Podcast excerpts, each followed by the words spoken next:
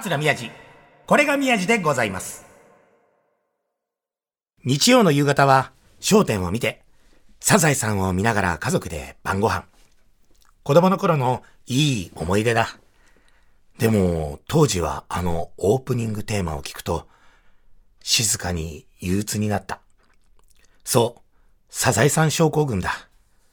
日曜日が終わっちゃう。明日から学校だ。仕事だ。と楽しかった休日から現実に引き戻される瞬間。今日でゴールデンウィークも終わり。今夜もそんな気分になる人いるのかな？おはようございます。話し家だけど人嫌い、桂宮治です。どうもよろしくお願いします。ということで、今日でゴールデンウィークが終わりです。大型連休ってやつですね。もうどこにも行かないし、子供たちもどこにも連れていけないんですよね。うん。でもあれ、サザエさん症候群っているんだ、今。知らないけど。昔、あ、昔言ってたの？ええそうそう、思う。いや、でも確かに僕、あれ、仕事して、その、落語家になる前ね、その営業マンとかやってた時は、化粧品のね、あの、全国回る販売とか、あとその前、シロアリの営業もやってたからさ、どんな人生だ、俺。だから、あの、月金で働くっていう仕事に就いたことないんですよ。で、その前アルバイトも飲食店とかで、それも土日、365日、基本的に休みのないお店だったから、その土日休みで月金仕事みたいな、そういうのに、僕、人生で考えてみたら一度もついたことない。だから学生時代だよね。学生時代はもう、あの、本読んでください。話が人嫌い。ね。あの、今はもういろんなところで売ってますんで、全国で。あれにも書いて、学校行かない子だったからさ、い行けないというかさ、でもまあまあ多少はさ、行ってた。そ、そこまでぜ前日行かなかったわけじゃないからさ。だからその時に、やっぱり、日曜日の夕夕方ぐらいになるとさ、もうやっぱ機嫌悪くなってたよね。だからもう、サザエさんとかも見てたし、ちいまる子ちゃんとかも見てたし、もちろん商店もね、子供のとこ見てたけど、楽しいんだけど、本当にあれ始まると、本当明日から学校行かなきゃいけないっていう、あの気持ち、いや、あるよね。でももうこの仕事してると人が休んでる時働くからさ、で逆に人が働いてる時に休んだりするからさ、その旅行とかも含めてさ、だなんだろう別に5月7日今日ね、あ明日からもうなこんな楽しかった、もう大型連休が終わっちゃうよと思ってる方いるんでしょ？ざまあ見やがれ。働け明日から。働きやがれよ、おめえたち。何よ、9連休とかしてんだよ。こっちはずっと働いてんだ。ふざけんな、この野郎。ね、ただでさえ聞いてる人が少ないのに、その人たちに向かって文句、バリゾーンをせ倒すと。そう、あの、この間ね、NHK に、あの、新内共演っていう番組で収録行って、で、収録終わって、で、僕とマネージャーさんと、あと、ディレクターの人と、うんじゃあ帰ろうっつって、えーで、なんか、その時、こちら側さんが今 NHK で、あのーラジオ番組持ってて、それにもちょっとゲスト出演というか、飛び入り参加して、で、バタバタやって、で、出て、そのまま荷物持って、エレベーターのボタンを押して何機もあるからさ、NHK さんの中ね、渋谷にある。で、たまたま来たやつに乗って、乗ろうと思って、チーンって開いたら、中に、花子の岡部さんがいたの。だからさ、あれがさ、10秒とか5秒、ちょっとタイミングずれたりとかしてたら会えなかったんだけど、チーンって開いたら、今の大河ドラマに出てらっしゃるじゃないですか。大河ドラマの衣装とメイクをした 岡部さんがいて、もう向こうと目が確か、ほーってなって、あの、笑点でね、あのコント、あの、犬のコントのコラボもさせていただいて以来だから、もうな生き別れた兄弟に会ったかのような感じで、二人して目が確か、はーみたいな。もうなんだろう、あの、会った瞬間死んじゃうんじゃないかみたいなさ、なんか、なんかそんなのあるよね。なんかわかんないけど、そうそう。そうそう、似た人に会うと、あーっつって、おはようございますつって、向こうも、あーショーとか、いや、ショーとかやめてくださいつって、で、乗り込んで、それで、周りの人たちもさ、よくこいてもなんか、クスクスしてんのよ。なんか同じ顔が二人いて。で、俺、うち本当に子供がさ、大河みたいなのさ、ちょっと流し見した時にさ、パパ出てんじゃんって言ってたからさ、花子の岡部さん見て、いや、あれパパじゃないよ。花子の岡部さんだよってさ、そんな話もしててさ、おーっつって、いや、お久しぶりです、みたいな。で、なんかいろいろ喋って、いや、そうだ今度あの、僕たちあの、成り行き街道、レギュラーなんですよって、今まで、あの、澤部さんとかが、ね、あの、おやりになってた。そう、でも、多分あの、ポカポカのレギュラーが、フジテレビさんとか多分忙しくて、ロケ行けないから、花子さんが、たちが多分引き継いだんでしょう。同じ事務所だろうしね。ああや、あの、今度僕たちやるんで、出てくださいよって言われて。いいや、もうめちゃくちゃ嬉しいじゃない。で、あ、ぜひぜひそんなもううち事務所言ってくれたら、事務所っていうかマネージャーに言ってくれたら、って。で、横にマネージャーもいたから、そう、いや、もうぜひぜひよろしくお願いしますって言って、その後全然連絡来ねえじゃんっつって。お前やってんだよ、花子は。岡部何してくれてんだよ、お前。何なんだよ、お前。全然、うわ、来ねえじゃねえかと思ったら、つい数日前に、あの、ちゃんと、あの、制作会社の人からメール来て、来ました。いや、岡部さん、本当ありがとうと思って、なりかいの、これとこれとこういう、このスケジュール来ましたって。全然いけねえやと思って。マネージャーと、うわもう全部参ってるよ、みたいな。もうあの、いただいてるけど、この仕事、なんで俺これ受けちゃったんだろう、これが入ってなかったらいけたのにな、っていう、うもう、いや、もうその仕事がどこかは言えないけど、たくさんいただいてる、たくさんね、いただいて、本当に、あの、素敵なお仕事いっぱいいただいて、本当にありがとうございますけど、これ、成り行きで取っちゃったな、この仕事みたいな。成り行きで取っちゃった、これ、成り行き書いといけないみたいな。でもまた、そのなんかメールのやりとりで、まあでもちょっと行かなくて、また今度別の、別のスケジュールだったら、って言って。で向こうもなんか、いや、もうあの、ぜひ一度出てもらいたいと、こちらも思ってるので、みたいなやりとりしてるんで、もうこれ聞いてる方、ね、あの、曲違いますけど、あの、花子さんの成り行き街道、必ず出るんで、ちょっと聞いてください。岡部さん、あの、待ってますんで、または、ね、あの、ぜひよろしくお願いします。でも本当ゴールデンウィーク終わっちゃうからあれなんですけど、唯一子供たちなんか連れてける日あるかなと思って、4月の最後の日曜日か、土曜か日曜だ。になんか仕事がなんかキャンセルなんかゴールデンウィーク中3件ぐらい飛んだから休みだっつって土日仕事休みってなかなかないからそしたら子供たちどっか行くとこあるっつったら、もう長女と次女が、いや別に、みたいな。私たちいろいろあるんで、みたいな。もう、長男かっちゃんだけ、小人のかっちゃんだけ、かっちゃんだけは、じゃあパパあの、あれ見に行こう、東京リベンジャーズ見に行こうぜ、つって。前、この間ドラえもん見に行って、で、その時に、あの、予告やってて、ただ東京リベンジャーズ R13 みたいななんか指定入ってますよね、確かね。子供たちも見ていいんだけど、あの、保護者が、ちゃんと、あの、説明とか、これこれこうし、いうもんだからねって、なんかこう、アドバイスをしてあげなきゃいけないみたいな感じの、なるかな？絶対見ちゃいけないわけじゃないけど、あの、何かきちんとこう助言をしましょうみたいな感じなのかな。で、ちょっと、子供たち漫画とかアニメとかも見てて、で、かっちゃんもそれ、いろいろ見てるんですけど、実際実写ってどんなもんなんだって、そなんか2みたいなやつで、1みたいなやつをちょっと、あの、サブスクみたいなのちょっと見たんですよ。あ、結構すごいなと思って。で、かっちゃんこれだよって言ったらいきなりあの、それシーン見ながら、目つぶって耳塞ぎ始めたんですよ。で、で、これ見に行けんのって言ったら、大丈夫みたいな。誰々見に行ったから。だってこれだよってまたそれ最初のシーンしたら、また目つぶって耳塞いで、お前完全にダメじゃねえかって。で、しかもやっぱちょっと暴力的。だからちょっと僕はまだ小学2年生早いなと思って。アニメだったら、漫画読んだりアニメぐらいだったらいいけど、ちょっと実写はちょっときついなと思って。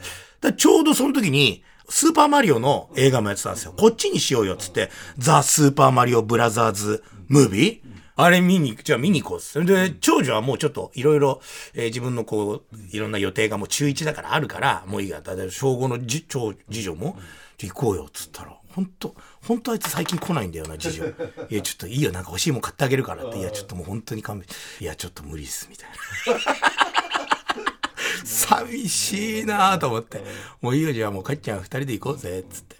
ちょっと僕昼間やることあったんで、その映画の時間までうちのかみさんと次女とそれ長男とでなんかお買い物と昼飯食べに行っててで途中で合流してで僕だけあの長男連れて品川のいつも品川のあのプリンスホテルのとこにある映画館行くんですよ。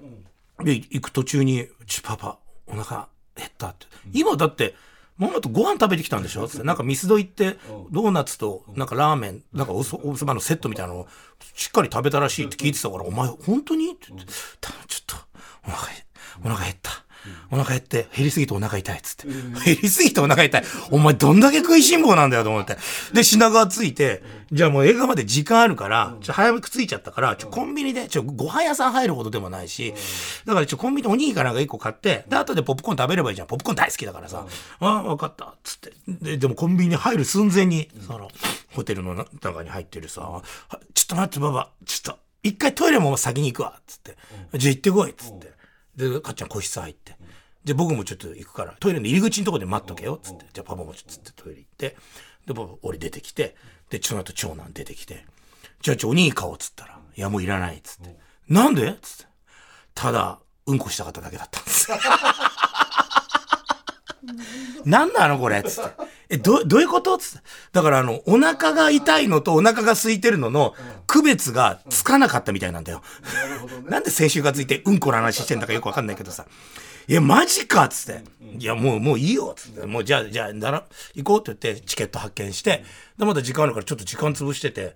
で、その、品川プリンスの映画館って、普通にその、同じフロアに、そう、チケット発見とか、あの、売店とかがあるとこ、同じフロアに、なん、あの、1から90ぐらいまでなんか、あの、映画館があって、で、ちょっと離れたところに、別の階に、シアター11っていうか、IMAX シアターみたいな、こう、ね、でっかい特殊な、こう、音響とか、ね、なんかできる。そう、スーパーマリオブラザーズのその映画は、その僕たちが買ったのは、その、えー吹き替えで、なおかつその IMAX シアターでやる回を予約してたから、別にあるんですよ。で、それなんか他の映画もと家族と見に行ってたから、そこにポップコーン売り場があるのは知ってたんです。その売店があるのは。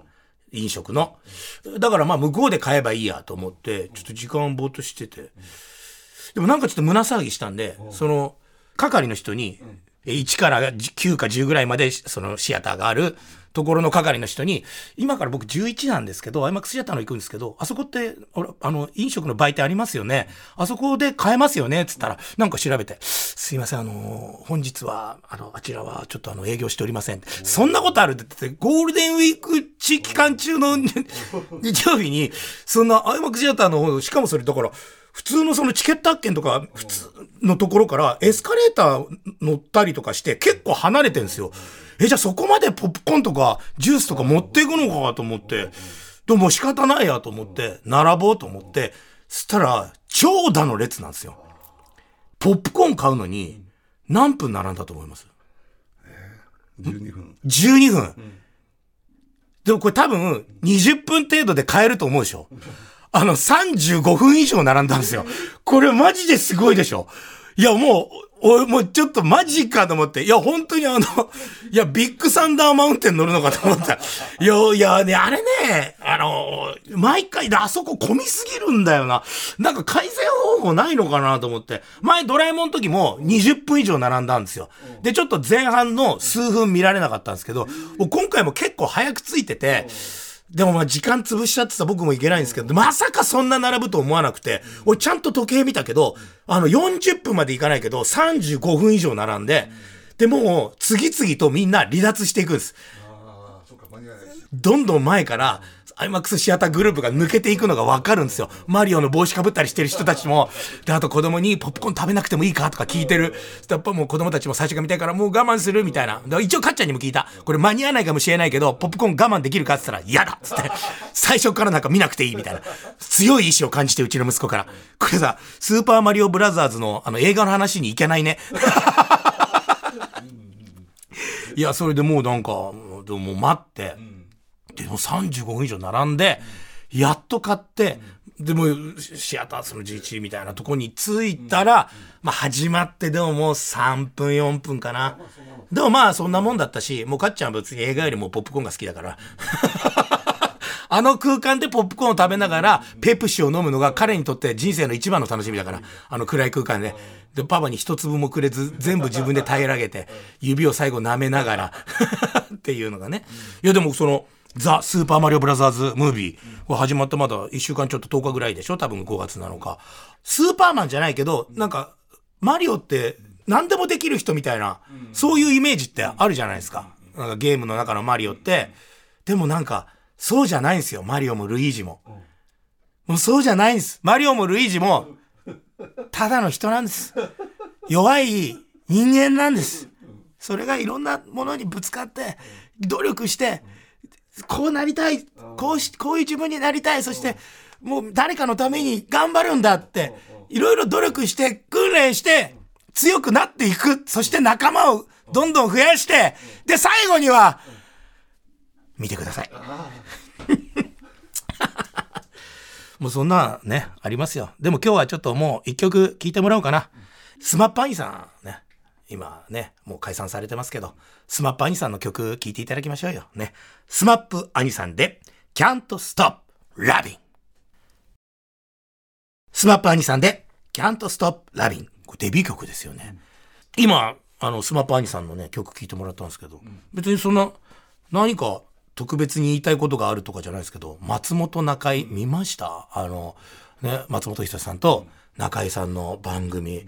あれ、僕見た、見てたんですけど、やっぱね、スマップ世代というか、同級生の女の子たちが小学生の時に、もうみんなスマップファンだったから、光 GENJI っていうのは僕たちはもうスマップ世代だし、スマスマとかもね、見てましたし、あと、昔の、なんかもうバラエティやり始めの頃のやつも、キックベースじゃんけ？もうあんなの見てましたね。もう森脇健児さん知ったのも、スマップのおかげぐらいの感じですよね。いや、そう、それがさ、やっぱああいう風になってさ、こう解散しちゃってさ、でもなんかあるんだと思ったらな、なんだろう、別にほら、僕、中井さんも松本一さんもお会いしたことないし、ゲストが香取慎吾さんだったからさ、あのなんだろう、中井さんと香取さんが同じ絵に写ってるっていうだけでさ、もう僕ら世代としたテンション上がりさ、もう最初の出だしがさ、もう香取さんがさ、結構、なんかもう中井くん拒絶しますみたいな手で出てきただけでさ、もうこっちはゾワゾワして、やっべえ、ほんと仲悪いんだみたいな、松本さんの方しか見てなくてさ、で、松本さんからお会いいただいたんで、ちょっと、あの、中井さん、中井さんとかだったら、みたいな、なんだよこれみたいな。でもよくよく聞いたら、もうね、しょっちゅうこう、ま中井さんが、あの、ご体悪くされた時に、ちゃんとこう、連絡を取り合っててみたいなほっこりしたところから、こう全部行くんですけど、いや、なんか、いいっすね。なんか、なんかちょっと半分ちょっと俺泣きそうになりながら見てたもんな。これまだ見てない人がいたらもうあの、ぜひこれあの、なんかで、今日ぐらいまでね、TVer で見られるんだよ。今日、今日5月7日ぐらいまで。俺が宣伝してもしょうがないんだけど、もう今ちょ、もうあれはすごかったわ、本当に。いいわ、スマップ。もう一回これあの、ラジコで聞き直して、もう一回あのデビュー曲聴きながら、みんなで昔のスマップ思い出してください。僕もなんかあんまり言ってもあれなんでね、そんなに僕ほら、共演したことある人たちが多分いろんなラジオで喋ってるだろうから、俺がどんなに思いを乗せて言っても薄っぺらすぎるって、ただの一視聴者の意見だから、もう多分ラジオでもこの部分ほぼほぼカットだと思って。ただあれは本当スマップ世代が見たらすごい。でもなんか一番面白かったのが、すごかったのがやっぱ、あの、中井さんお体悪くされた時に、だからね、あの、香取さん、香取さんがずっと中井さんに毎日のようにこうメール送ってて、でもまあ合わない合わないみたいな。でも実際その本当の病状を押し伝えたのが、香取さんと、あと、松本さんにだけ中井くんは伝えた。後には誰にも言ってない二人だけだった。でもそれでも松本さんはね、もうちょっともう、半半べそになっちゃって、もう中井くんどうなっちゃうんだろうみたいな。だからそんなにやっぱこう、仲いいんだっていう、本当なんだろう。もうトークバラエティショーなんだけど、なんかドキュメンタリーみたいな、あと本当の芸能人同士の仲の良さみたいなのも感じることができる、すごい面白い番組だったんですけど、でも俺も本当もうどうにもならなくて、もう半ばもう半べそ、もう泣きながら鶴瓶さんに電話して、で、鶴瓶一緒にこういろんな話したら、いや、本当はこうでな、こうでこうで、こうやから中井はこうやから、こうだから、こうでこうで、こうだから、こうなんやでって、あ、そうなんだって、ちょっと落ち着くことができたんだ。でもあのじじい何も知らなかったんやなっていうのが もう、もうすごい大変で悲しいくてすごい話なんだけど、最後に、この状況をドンって笑いに持っていくあの松本さんのトークもなんか、いや、あれは絶対見た方がいい番組ですね。松本中井。今日まで TVer で無料で見られますんで、ぜひぜひ見てください。桂宮治。これが宮治でございます。この間俺、徹子の部屋出て、で、徹子さんにご挨拶行かない行け、行こうと思ったんですけど、まあこういうご時世ですし、あの、ご挨拶とか大丈夫なんで、あの、とりあえずあの、そう、スタジオでね、あの、お会いできれば、あの、その時ご挨拶していただければ大丈夫なんで、あ、そうですか、皆さんも、あ、皆さんもそうなんで、大丈夫です、つって。この間あの、羽生結弦くんがゲストでお出になられてたんですけど、思いっきりあの、楽屋に挨拶行ってるシーン出てるんだよね。あれ、どういうことなやっぱあの、人によるんだろうね。これあの、愚痴です。俺も、俺も行くって言ったんだよ。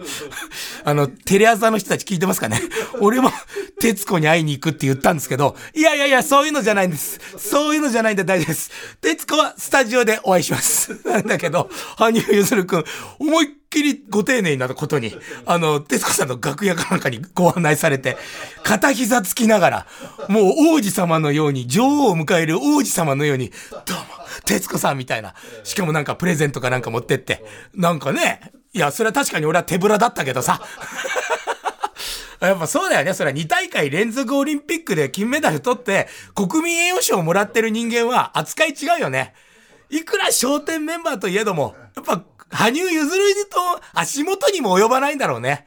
ああ 俺すっげえなんだろう。なんかそれ見ながら俺舌打ちしてたもんね。羽生結弦が、あの、徹子にひ片膝つきながら楽屋挨拶してる絵見ながら、俺もうすぐテレテレビ画面の前で、って舌打ちしてました。お徹子聞いてっかこれ今度共演することだったら絶対止められても楽屋入ってっかんな俺の初めての著書、話か人嫌いをもサイン付きで持っていっかんな。徹子待ってろよ さあ、メール読もう。えー、ラジオネーム、えー、品川区だ。品川区にお住まいの、えー、女性の方ですね。ラジオネーム、サルサルさんからいただきました。お猿のサルサルさんね。えー、宮治さん、スタッフの皆様おはようございます。おはようございます。初めてメールさせていただきます。ありがとうございます。宮治さんの5本、話か人嫌いを早速拝読させていただきました。ありがとうございます。文教堂大崎店の特等席にその5本は大切に置かれており、えー、その光景を見た途端にとても嬉しくなりました。宮井さんの今までのこと、過去ですね、などが正直かつ丁寧に書かれていて感動させていただきました。ありがとうございます。応援してます。というのを読んでくださってありがとうございます。このスタッフさんにもね、読んでいただいたりして、なんか、やっぱ半ばから後半にかけて、どんどん盛り上がってきましたねって、あのスタッフさんにも言っていただいて、前半ごめんね、盛り上がんなくて。でもまあ自分でも読んでて、まあ前半はもう僕の人生っていうか、僕、僕紹介みたいなね、桂宮治、宮俊之という、あの、男の子の紹介みたいなのから入ってって、でもそこがあるからこそ、半ばからこう後半にかけて、どんどんワクワク読み、で、K さんは後書きが良かったですね。そうそう。でも僕も後書き大好きなんですよ。後書き後書きでまた一つね、こうなんか、別の物語じゃなきゃ今までをこう、全部読んでいただいた方にやっぱり僕でも僕はこうだしょみたいなね。そうそう。で、これ読んでください、本当にね。あとね、俺、さっきそう、メールだ。これ。えー、ラジオネーム、ない。この人は。とにかく来ました。こんばんはって来てる。こんばんはってなんだよ。こんばんはってどういうことだお前、お前は何でいつ聞いてんのか説明をしろ、まず。朝5時半の番組に、こんばんは。仕事終わりのキャバクラジオか。よ、よわかんないけど、仕事終わりのキャバクラジオでもおはようございますって言いますよね。えー、こんばんは。はい、こんばんは。初投稿です。カオルと言います。死んだ。男か女かもわからない。ねわかんない。本日このラジオ初めて聞いています。誰だお前はお前誰だよおい初めて聞いた。そして私は今ウォーキング中です。じゃあなんでこんばんはなんだもうなんだもう謎が多い、カオルくん。カオルさん。エピソード41。うん。エピソード41のだからあれだ、多分、あのー、ラジコでもなく、ポッドキャストかなんかで聞いてんでしょうね。なんかそういうので聞いてんだろうね。うん。エピソード41の、チュール、チュール、エロチュール。いや、びしょびしょのエロ本を発掘する話で、とても笑いながら歩いています。どういう料件だ、この人。習字教室の前を歩いていた時、そこの習字教室のお子様が頑張って書いた習字が、あだ多分店頭に貼ってあったんだろうね。貼ってありました。飾ってありました。そしてある2つの作品を見た瞬間に立ち止まってしまいました。このラジオを聞きながら、ね、エピソード40聞きながら立ち止まっちゃった。その国産が書いた文字は、大きいと小さい、大小って書いた人がいるんだろうね。大小というのと、その縦に並んで、カタカナで、ゴムと並んで飾ったり、瞬間に、やはり、宮地の兄貴のラジオだと思いました。俺のラジオ関係ない。どういうことなの。これわかんないけど。笑いの神が舞い込むこのラジオのリスナーになろうと思ったウォーキング中でした。また少年らしいお話、よく、よろしくお願いします。初恋の話とかも聞いてみたいです。PS、写真を撮ろうと思いましたが、このご時世で撮れなかったです。写真を撮ることがこのご時世でできない。